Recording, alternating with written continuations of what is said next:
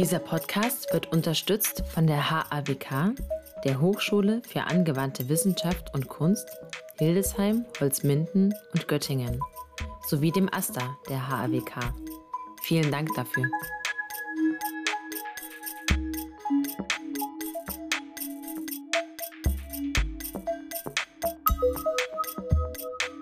Hallo und herzlich willkommen zu unserer ersten Episode von Glanz und Kante. Hier spricht Anne-Sophie Rutschneider heute mit Connelly Holzach im Gespräch. Danke, dass Sie hier sind. Ich grüße Sie auch sehr herzlich und freue mich auf unser Gespräch. Wir möchten Sie kurz unseren HörerInnen vorstellen. Sie sind gelernte Goldschmiedenden und studierten Schmuckdesign in Pforzheim und anschließend Kunstgeschichte in Karlsruhe. Heute leiten sie seit 2005 das Schmuckmuseum Pforzheim. Dieses Schmuckmuseum in Pforzheim hat eine Schmucksammlung, die fünf Jahrtausende Schmuck fasst. Dabei wollen wir heute weniger über das Sammeln und Ausstellen von Schmuck sprechen, als vielmehr über Schmuck als Phänomen und seine Codes. Wir wollen darüber sprechen, dass Schmuck mehr sein kann als ein glitzerndes Objekt, auch wenn er oftmals als solches erscheint. Dabei interessiert uns vor allem, warum er sich häufig kodiert zeigt. Connelly Holzach, Sie beschäftigen sich nun schon seit vielen Jahren mit Schmuck und hatten sicherlich bereits viele Schmuckstücke in den Händen als auch in der Fertigung. Vielleicht können Sie uns einen Einblick geben, wie Schmuck aus Ihrer Perspektive erscheint und warum er repräsentativ, also im Sinne von markierend und identitätsstiftend, für Personengruppen wie auch Individuen fungiert. Das gerne versuchen, Ihnen zunächst mal mein Bild zu beschreiben, beziehungsweise darüber zu reden, was es auch sein könnte. Es geht, glaube ich, schon ganz am Anfang darum, dass man sich dafür interessieren muss, für Schmuck. Der sozusagen keinen Blick dafür hat und kein Interesse daran hat. Und da meine ich jetzt nicht das einzelne kleine Schmuckstückchen, das ich anhabe, sondern für diese ganze Inszenierung, die auch dazu gehört, der dafür also nicht offen ist und sich nicht auch nur ein bisschen dafür interessiert, wird es damit schwer haben, damit umzugehen, was Schmuck sein könnte und was es ist und wie wir es anschauen wollen. Und für uns hier im Museum ist es natürlich immer eine Selbstverständlichkeit, damit umzugehen. Und anfangs, als ich anfing zu, zu, lernen und zu studieren, war es für mich gar nicht mal so wahnsinnig wichtig. Und es hat erst in den Jahren, in den darauffolgenden Jahren, auch in der Beschäftigung damit und im Museum, mit der Arbeit mit diesen Stücken, führte es zu einer der Begeisterung ist dann so, so ein bisschen vage gesagt und einfach nur so ein bisschen enthusiasmiert. Das ist es aber nicht, weil sie können in Schmuckstücken, und jetzt gehe ich nur von dem kleinen Objekt im Moment mal aus, können sie wirklich die ganze Weltgeschichte zum Teil mhm. anschauen.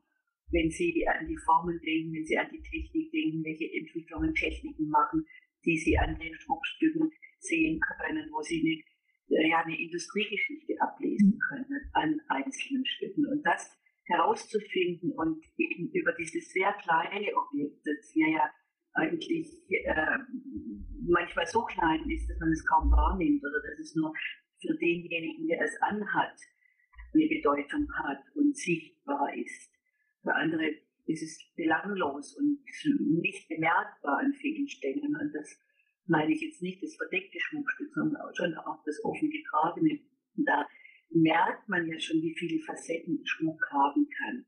Mehr Facetten als ein Kleidungsstück haben mhm. kann in vielen Dingen. Denn manches, was Sie jetzt gerade auch angesprochen haben, trifft natürlich auch für Kleidung und die Art, wie ein Mensch sich kleidet und gibt, diese Haltung er einnimmt, welche Frisur er trägt, was für Bewegungen er hat, was für eine Mimik er hat. Also das spielt ja alles zusammen zu einem Gesamtbild dieser Person, die sich zeigt oder auch nicht zeigen möchte. Das gibt es ja auch, dass man sich tarnt mit bestimmter Kleidung. Und ich meine jetzt nicht die Soldaten, die sich tarnen, sondern dass man eben etwas vorstellt, was man tatsächlich vielleicht gar nicht ist und äh, den Schmuck dazu nimmt. Also wir müssen, glaube ich, darüber reden, dass Schmuck einmal das kleine Objekt ist, das ich betrachte, das ich in die Hand nehme und betrachte, wie ein Bild betrachte, wie einen Gegenstand. Und der andere Weg des Schmucks ist der, der dann im Zusammenhang mit der Person und mit dem Körper bzw. mit der Gestalt dieses Menschen wirkt. Und da diese beiden Ebenen müssen wir uns, glaube ich, anschauen. Ja, das ist ja total spannend. Sie haben ja eben gerade jetzt schon so eine bestimmte historische Komponente aufgemacht und dann eben die Richtung aufgemacht, wie Schmuck eben dialogisch mit Körpern funktioniert. Wir gehen davon aus, dass da auch bestimmte Materialien, Form und Zuschreibung auch eine ganz wesentliche Rolle spielen und haben uns so ein bisschen gefragt, geht Schmuck auch in so eine Richtung von, wir können mit Schmuck eine Gruppenzugehörigkeit veräußern, aber gleichzeitig auch unsere individuellen Standpunkte repräsentieren. Wenn ja, wie funktioniert das und kann ich das als außenstehende Person tatsächlich lesen oder eher nur erahnen? Ja, wiederum ein wirklich spannendes Thema und ein vielschichtiges Thema. Also es geht ja nicht nur darum, dass ich eine Gruppenzugehörigkeit anzeige, indem ich einen bestimmten Schmuck trage oder aber eben mich individuell absetzen möchte von einer bestimmten Gruppe, sondern da gibt es ja eine ganze Menge Ebenen und Facetten dazwischen. Natürlich hat Schmuck etwas Zeichenhaftes das fängt schon an, also ganz klassisch bei Orden. Also da weiß ich schon genau, welchen Orden ich trage, ob ich jetzt das Bundesverdienstkreuz am Bande oder nicht am Bande oder die kleine rothaarige Knopf. Das ist so winzig, aber jeder, der ihn kennt, weiß, was es bedeutet. Und deshalb tragen die Träger, Träger sind es ja in dem Fall meistens, dieses kleine Schmuckstück. Aber es gibt natürlich auch Codes, die jetzt nicht so äh, strukturiert sind mhm. wie eben diese Abzeichen, sondern klassisches äh, Bild, das kennt sicherlich jeder oder kannte jeder. In den 50er Jahren, als es die äh, Zuchtperlen gab aus Japan, kommt die Joker, die Perlenkette dazu. Und jede Dame, die sich für eine Dame hielt oder eine sein wollte, oder vielleicht auch sicherlich eine war, trug eine Perlenkette und einen Erzmantel. Zack. Das war sozusagen mhm. die Ausstattung des gehobenen Mittelstandes. Man hat es zu etwas gebracht. Der Dace kann seiner Frau diesen Pelz kaufen und dieses Schmuckstück kaufen. Und die Perlenkette ist ja unabhängig davon, dass es ein Statussymbol wurde und war, natürlich auch ein schönes Schmuckstück. Mhm. Ja, fühlen sich wahnsinnig toll an, mhm. wenn sie auf der Haut trägt. Sie nehmen die Temperatur der Haut an, sie sind geschmeidig und weich und sie fühlen sich einfach gut an. Das ist das eine. Das andere natürlich ist dieses Zeichenhafte, das ich damit habe, dass ich A, mich einer bestimmten gehobenen Mittelschicht zugehörig fühle, das übrigens in ganz Westeuropa so funktioniert hat. Also das ist nicht nur auf Deutschland beschränkt. Österreich, Frankreich, Italien hatte das ähnlich. Italien hat ein bisschen mehr Goldketten dazu gehabt, aber da gehört es auch dazu. Es gibt natürlich dann auch den Wandel dieser Codes die sich verändert. Und wenn Sie, wenn wir politisch aufmerksam sind, dann sehen Sie zum Beispiel bei den AfD-Vertreterinnen, sie tragen alle Perlenketten, um eben dieses klassische Familienbild der 50er Jahre weiterzutragen. Das ist eine, nicht eine zufällige Wahl von diesen Damen, sondern eine ganz bewusste Wahl, eben diese rückwärtsgewandte, in dem Fall wirklich rückwärtsgewandte wieder zu verwenden. Er hat natürlich diese Perlenkette auch in gewissermaßen ihre Unschuld verloren. Außer man ist natürlich in diesen sehr rechtsgerichteten Zirkeln unterwegs, dann ist es ein richtiges Zeichen. Aber heute können Sie eigentlich nicht mehr mit einem guten Gewissen ab einem bestimmten Alter eine Perlenkette, eine klassische Perlenkette anziehen, ohne etwas seltsam angeschaut, mhm. wohin gehört man denn jetzt politisch. Also da wandelt sich auch so ein Code der für sehr viele lesbar ist. Nicht nur für ein paar, sondern für sehr viele lesbar ist. Und natürlich gibt es auch bei Schmuckcodes gerade das, was man eben auch möchte, diese Gruppenzuordnung zu einer Gruppe, die aber für Außenstehende nicht als solche identifizierbar ist. Das scheint ein großer Wunsch zu sein oder ein Bedürfnis zu sein, sozusagen öffentlich ein Geheimnis zu tragen. Das eben bestimmte Leute lesen können, die dazugehören und die anderen, die es nicht lesen können, die ist eben Also die brauchen es auch nicht lesen, weil sie ja auch nicht dazugehören. Die sehen das zwar und es gibt natürlich wahrscheinlich für den Träger oder die Trägerin natürlich auch so einen Erfolgsmoment zu sagen, da guckt mir jemand meinen Abzeichen, ich nenne es jetzt Abzeichen in Anführungszeichen an, hält das für einen Schmuck, aber eigentlich bedeutet das ja was völlig anderes dass derjenige mit dieser Dummkopf in Anführungszeichen gar nicht versteht. Und das ist sicherlich auch eine, eine Geschichte, die damit wieder auch bedient werden kann. Mhm. Also diese Feinabstufungen, was lasse ich zu zum Erkennen, was lasse ich nicht zu zu erkennen. Ja, das ist total spannend und genau in der Darlegung habe ich mich natürlich auch eben gerade selber wiedergefunden, dass ich natürlich auch Schmuckstücke trage, die kollektiv sehr selbstverständlich sind, wie, also ich selber habe keine Perlenkette, aber ich habe mal eine getragen in meiner Teenagerzeit tatsächlich, was super merkwürdig war, weil warum sollte ein Teenie eine Perlenkette tragen? Und eine Perlenkette ja ein total inflationäres ähm, Objekt ist und ich mich aber super krass individuell dabei gefühlt habe oder mir super individuell dabei vorkam. Und Gleichzeitig habe ich auch Schmuckstücke, die ich trage. Und Menschen denken sich dann, ah ja, Ohrring oder ah ja, Ring. Und da steckt dann aber vielleicht für uns nochmal ein sehr viel weiterer Bedeutungsgehalt drin. Und für mich ist es manchmal auch tatsächlich ganz angenehm, dass nicht alle davon wissen. Und ich bewahre dann diesen Code, sage ich mal, auch ganz gerne bei mir. Ja, genau. Also das ist schon so eine, das ist das Feine an Schmuck, dass sie können sie auch über die Jahrhunderte, also ich bin Museumsfrau, deshalb schaue ich auch immer noch so ein bisschen nach hinten, was es da mhm. was es gab. Da gibt es ja tatsächlich genau in dem Bereich sehr viel.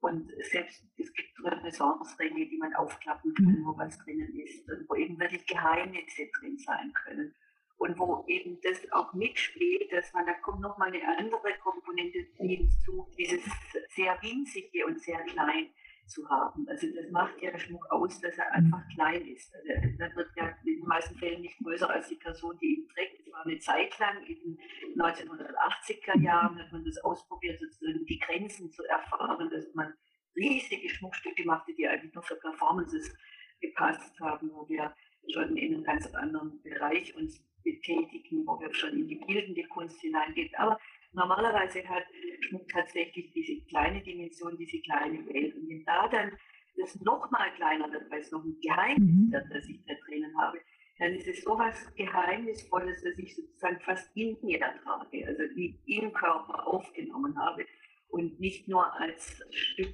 irgendwie, es hängt ja nicht an mir dran, meistens sind das ja auch Dinge, die am Finger trage und das Schmuckstück sozusagen um einen Körperteil herum sich bewegt.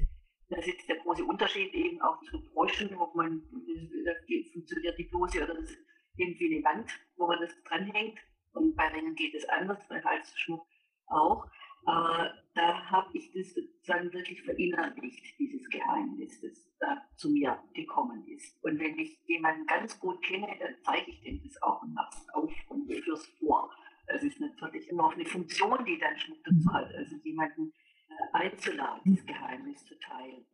Ja, total spannend. Und ich hatte mich jetzt auch eben gerade nochmal gefragt, ob es vielleicht auch ganz bestimmte Materialien oder Formen gibt, in denen eben so ein Zeichengehalt vorhanden sein kann. Also wir hatten jetzt eben gerade schon die Perlenkette, und ich hatte mich aber auch jetzt gerade gefragt mit der Schmuckrichtung, die dann um 1980 sozusagen in Gang getreten ist, ob sich da vielleicht auch so ein bisschen die Zuwendung zum Material und das, was über Material ausgedrückt wird, ob das auch quasi einem Wandel unterlag. Das kann man ganz sicher sagen. Wenn wir jetzt nochmal über die neuere Geschichte her gehen, der Schmuckentwicklung, dann hat es sicherlich mit dem Generationenwandel der Schmuckschaffenden und Schmuckkünstlern zu tun.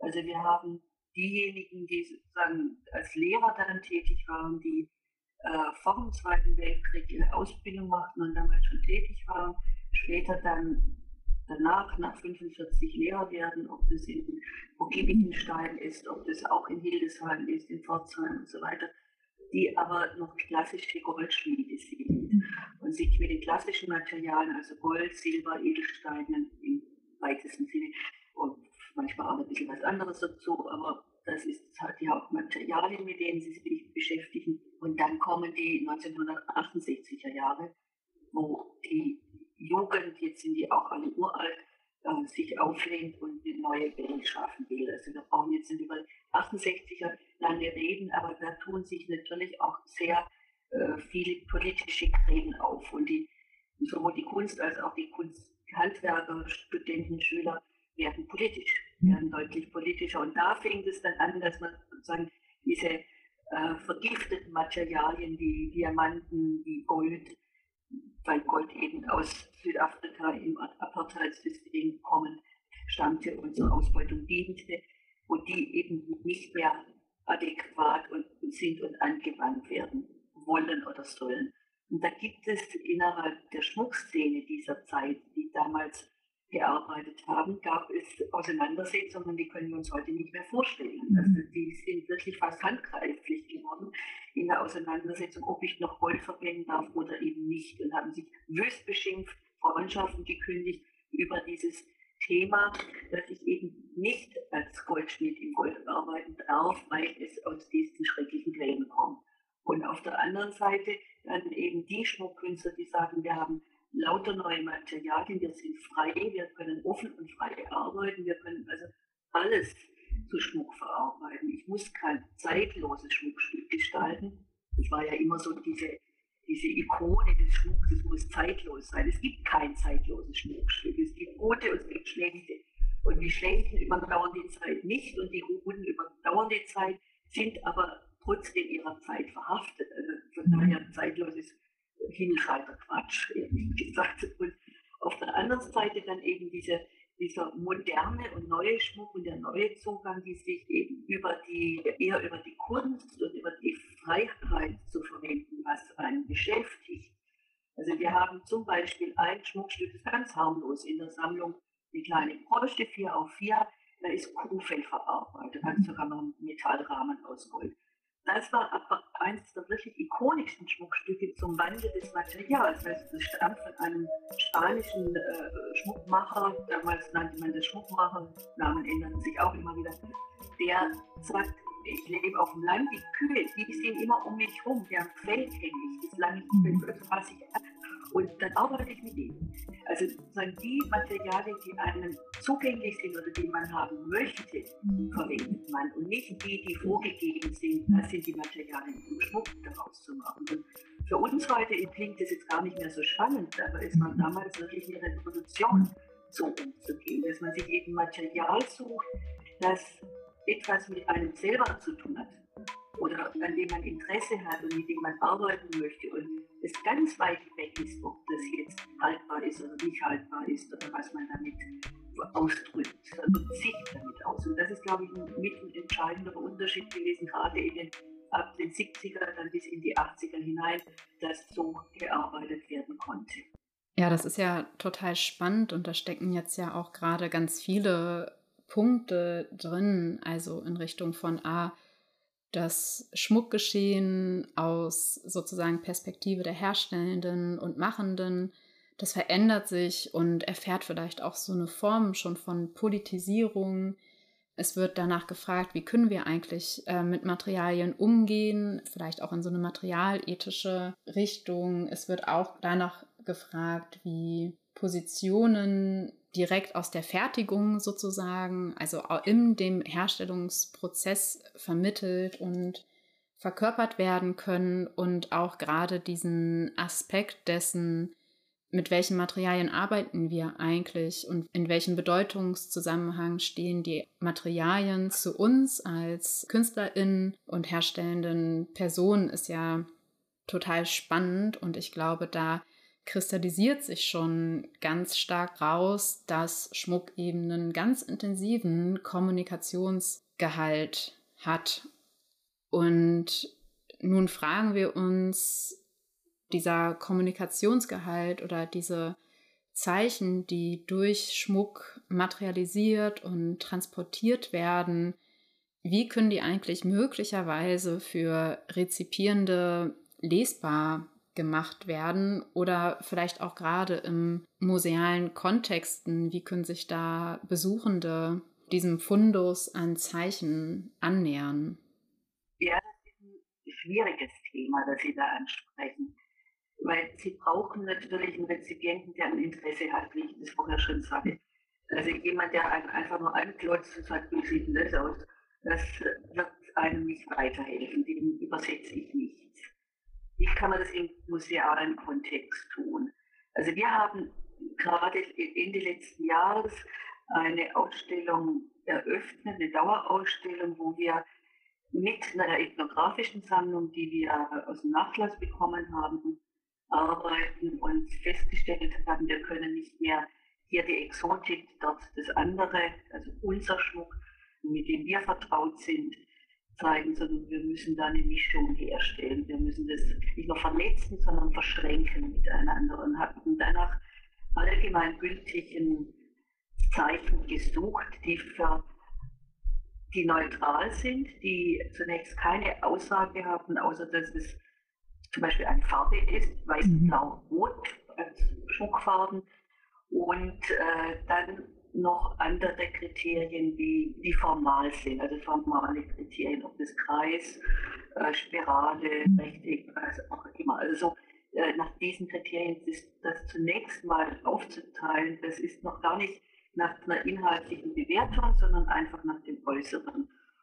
Und da haben wir alles gemischt, was wir hier in der Sammlung haben. Von zeitgenössischem Schmuck bis hin zu antiken Schmuck über Renaissance, Barock und eben diesen ethnografischen Schmuck dazu.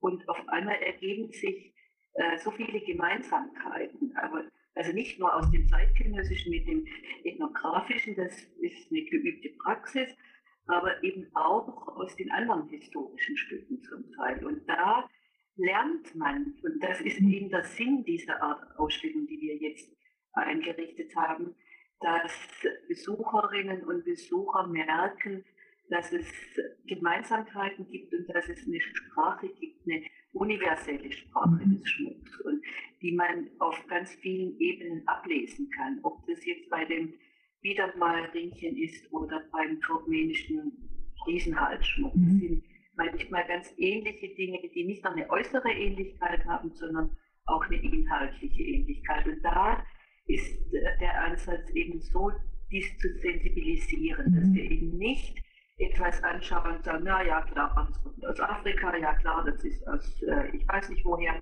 und dann sozusagen nicht mehr hingucken, weil wir es ja schon einordnen können wenn durch das neu hingucken müssen und mhm. sich zunächst mal zu fragen, ist das jetzt wirklich ein afrikanischer Schmuck oder ist es ein prähistorisches Stück oder mhm. ist das jetzt eine, eine Silberkette, die ein zeitgenössischer äh, Schmuckmensch gemacht hat oder ist es jetzt eine turkmenische, ich, ich bin wieder bei den Turkmenen, kann auch Usbekisch oder sonst wie sagen, eine, eine Kette, die aus diesem Kontext stammt. Und wenn ich so eine Unsicherheit geschaffen habe, dann schaffe ich hoffentlich auch eine Aufmerksamkeit, genau hinzuschauen und zu lesen und versuchen lesen zu können. Unsere These ist im Moment, dass das ein Weg wäre, Schmuck über seine reine Anstau, schön oder nicht schön oder gefällt mir oder gefällt mir nicht, hinaus als etwas Lesbares zu etablieren bzw. sichtbar zu machen. Ja, das ist total spannend, was Sie sagen.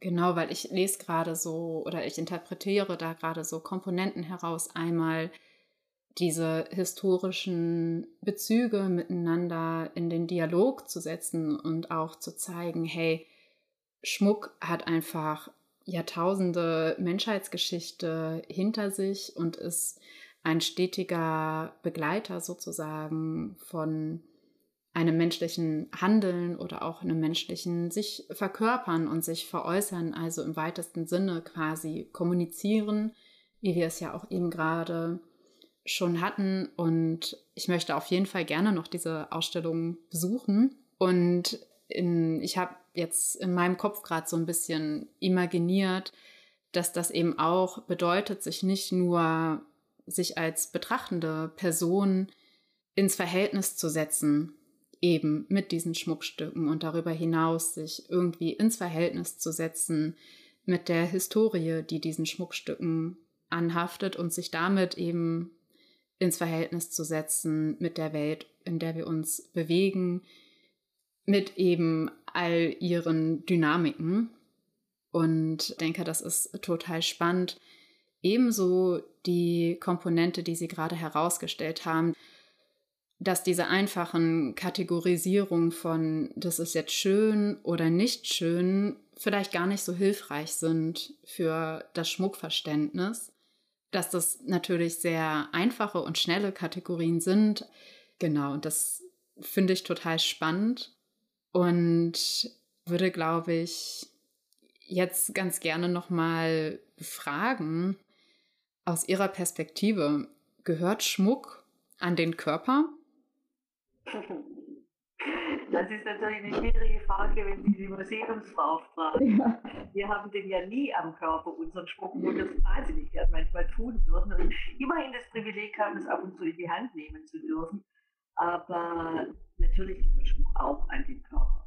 Also das ist beides. Sie möchten es natürlich auch selber sehen. Und wenn Sie ein schönes Schmuckstück haben, dann möchten Sie das auch einfach betrachten können. Ich kenne zum Beispiel eine sehr alte Dame, die kauft sich heute noch Schmuck. Sie kann nicht mehr ausgehen, sie kann kaum mehr laufen. Sie kauft sich Schmuck und, da, und lässt sich den auch machen und wirklich schön und, und, und wertvoll. Und da fragt man sich ja, was soll das? Sie zieht den ja gar nicht mehr an. Nein, sie möchte ihn betrachten. Sie möchte sich imaginieren, wie sie mit diesem Schmuck aussieht. Sie zieht ihn dann auch manchmal an und stellt sich vor den Spiegel und schaut sich an. Das ist jetzt keine oberflächliche, eitle Person, überhaupt nicht, aber trotzdem. Und dann merkt man schon, es gibt zwei, wirklich die zwei Ebenen. Vielleicht muss man so sagen, es gehört zum Menschen. So. Weil ich möchte ihn ja, äh, wenn ich mich den Schmuck betrachte, betrachte ich immer auch mich mit diesem Schmuck. Das läuft irgendwo im Hintergrund immer in einer gewissen Weise ab. Und auf der anderen Seite gehört natürlich Schmuck an Körper, weil er auch dafür gemacht ist, in den allermeisten Fällen. Und wenn er nicht gerade nicht richtig an den Körper passt, dann muss man sozusagen den Körper passend machen, dass man eben aufrecht steht oder sich irgendwie was anzieht, wo man den Schmuck eben drauf tragen kann. Der Schmuck funktioniert ja auch nie ohne die Kleidung. Also das dürfen wir auch nie vergessen, mhm. dass wir da immer ein Gesamtkunstwerk sozusagen komponieren. Mit den Kleidungsstücken, mit den ja, Dingen, die wir anhaben, mit den, wie ich es vorher sagte, mit den Haaren, wie wir die Haare tragen wollen, wenn wir ganz lange Haare haben, die über die Ohren gehen, dann ziehe ich keinen Ohrschmuck an. Also wenn ich dann aber Ohrschmuck anziehen will, mache ich mit meinen langen Haaren etwas, damit ich den Ohrschmuck sehen kann. Also stecke ich mir sie hoch, mache einen Pferdeschwanz oder was weiß ich, aber dass ich sozusagen mein Gesicht so gestalte, damit der Schmuck damit in ein Ganzes hineinwirken kann. Deshalb gehört natürlich Schmuck an den Körper mit all dem, was dazugehört. Und da muss man, glaube ich, dann nochmal schauen, welchen Schmuck ziehe ich dann an. Also mhm. ich kenne das von mir, ich trage auch Schmuck äh, immer wieder. Es gibt auch Tage, an denen ich keinen trage, weil ich einfach keine Lust dazu habe. Dann muss man dann auch gucken, also was ist das, was passiert da mit einem, wenn man jetzt Lust hat, Schmuck zu tragen oder mal keine Lust hat, Schmuck zu tragen. Und wähle den eben auch aus nach bestimmten Kriterien, wie geht es mir an dem Tag. Das heißt, ich weiß schon, was will ich anziehen, also muss ich mir überlegen, welchen Schmuck ziehe ich an. So. Also das geht ja immer in einem. Oder aber es gibt Schmuckstücke, die trägt man einfach immer, ohne dass irgendein Grund der Kleidung dazu besteht. Für überhaupt alle, die jetzt nichts mit Schmuck an sich zu tun haben, ist es meistens der Ehering oder der Verlobungsring oder der, das Familienerbstück oder wenn sie katholisch sind, das Kreuz, das sie als Kind oder zur Firmung bekommen haben, das sie dann anziehen. Das läuft also dann mit. Das ist ein Schmuck, der permanent getragen wird und immer da ist. Der gehört sozusagen verwachsen mit der Person. Und alles andere, was ich dazu aussuche, das hat dann mit ganz vielen Dingen zu tun, warum ich ihn aussuche. Klar kann ich sagen, ich bin bei einem offiziellen Fest oder bei einer offiziellen äh, Einladung, wo ich bestimmte Arten des Schmucks tragen sollte. Ich hatte äh, gerade vorher ein Gespräch mit zwei Damen, da hatten wir uns über Diademe und Tiaras unterhalten und im Englischen gibt es immer noch auf Einladungen, wenn es eine hochoffizielle Einladung ist, unten die kleine Zeile Tiaras are worn. Also Tiaras, Diademe werden getragen. Heißt nicht, dass jede ein Diadem aufsetzen muss. Sie weiß aber, dass sie mindestens ein sehr festliches, nicht langes Kleid tragen muss, weil das ein wirklich offizieller Anlass ist. Also da wird sozusagen der Schmuck, wird der Code dazu, was ich insgesamt tragen soll. Und so gibt es natürlich dies, dieser Schmuck, der auf Statusebene stattfindet, der dann da auch gezeigt wird. Aber es gibt eigentlich so im Alltag oder auch in kleineren Veranstaltungen oder je nachdem, wie ich mich fühle, natürlich Schmuckstücke, die dann eine bestimmte Aussage zu mir und meinem Zustand an diesem Tag machen. Also man kann, glaube ich, schon, wenn man Schmuck mhm. bewusst trägt, einen Hinweis darauf geben, wie geht es einem. Bin ich heute mutig und trage wildes, buntes Zeug oder große Sachen oder einen Ring, der über die ganze Handfläche geht oder bin ich heute wirklich nicht in der Stimmung, Stimmung darauf angesprochen oder angeguckt zu werden, sondern mache dann einfach lieber gar nichts oder irgendwas Kleines. Also da kann ich sozusagen meinen Gemütszustand und wie ich in der Welt sein möchte, kann ich mit dem Schmuck ausdrücken, beziehungsweise der Schmuck drückt es aus, wie ich mich fühle, weil ich wähle den ja dann aus, wie es sein soll. Und das weiß ich vielleicht, also die Reaktion, die ich dann bekomme, wenn ich mich sozusagen sehr extrovertiert schmücke, ist natürlich die, die ich dann auch will. Also wenn ich mich ungut fühle, werde ich nicht irgendwas Wahnsinniges, Auffälliges anziehen an Schmuck oder Kleidung, weil ich ja dann im Mittelpunkt stehe. Und wenn ich das an dem Tag aber eben nicht möchte, kann ich diese Art von Schmuck nicht tragen. Und äh, da denke ich, kann man, glaube ich, vielleicht manchmal intuitiv, manchmal aber auch sehr bewusst sich äußern gegenüber anderen, ohne dass die anderen überhaupt wissen, dass es äh, so ist, dass sie das lesen sollen, weil man springt einfach dann drauf. Wenn ich jetzt, was weiß ich, ganz schwere, lange Ohrgehänge tragen würde an einem Tag, dann weiß ich natürlich, die Leute gucken da hin. Wenn ich eine kleine, kleine winzige Perle im Ohr trage, dann ist es sozusagen ein Gesamtwerk, das gar nicht auffällt dazu. Also so lässt sich das, glaube ich, dann schon, oder daran merkt man, dass der Schmuck wirklich zur Person und zum Körper gehört. Weil jetzt mal ganz abgesehen von den ganzen Performance-Geschichten, die ich vorher erwähnte, wie man so 1980er, 1990er Jahren gemacht hat, wo es einfach darum ging, auszuprobieren, was kann ich eigentlich tun mit dem Körper. Das war wahnsinnig wichtig, ist jetzt aber nicht unbedingt dazu da, dass ich das immer trage. Und zum Beispiel, wir haben in unserer zeitgenössischen Abteilung natürlich auch sehr viel Schmuck, der für viele Leute, die ins Museum kommen und sich das eben mal anschauen, als untragbar gilt. Das fängt übrigens dann schon bei den 1960er Jahren an. So, oh, das ist so groß und so schwer, kann man nicht tragen. Und das ist ja nicht wahr. Sie können das ja immer tragen. Sie müssen sich halt manchmal ein bisschen anstrengen. Und es gilt auch, also wenn ich manchmal so eine Führung mache dazu, dann erzähle ich dann auch immer, naja, also High Heels sind auch anstrengend zu tragen. Und wenn ich mit 12, 15 Zentimeter absetzen oder den hohen Plateausohlen, wie sie zum Teil ja manchmal wieder ohne Sinn rumlaufen muss, dann muss ich mich schwer anstrengen. Da kann ich durchaus auch mal ein Schmuckstück tragen, das etwas unbequemer ist zum Tragen. Also das heißt, der Schmuck gehört wirklich am Körper. Aber er muss natürlich auch als betrachtbares Kunstwerk funktionieren. Ja, vielen Dank. Ich glaube, in Ihren vielen letzten Anekdoten, da kann mindestens ich mich wiederfinden und vielleicht auch ein paar unserer HörerInnen.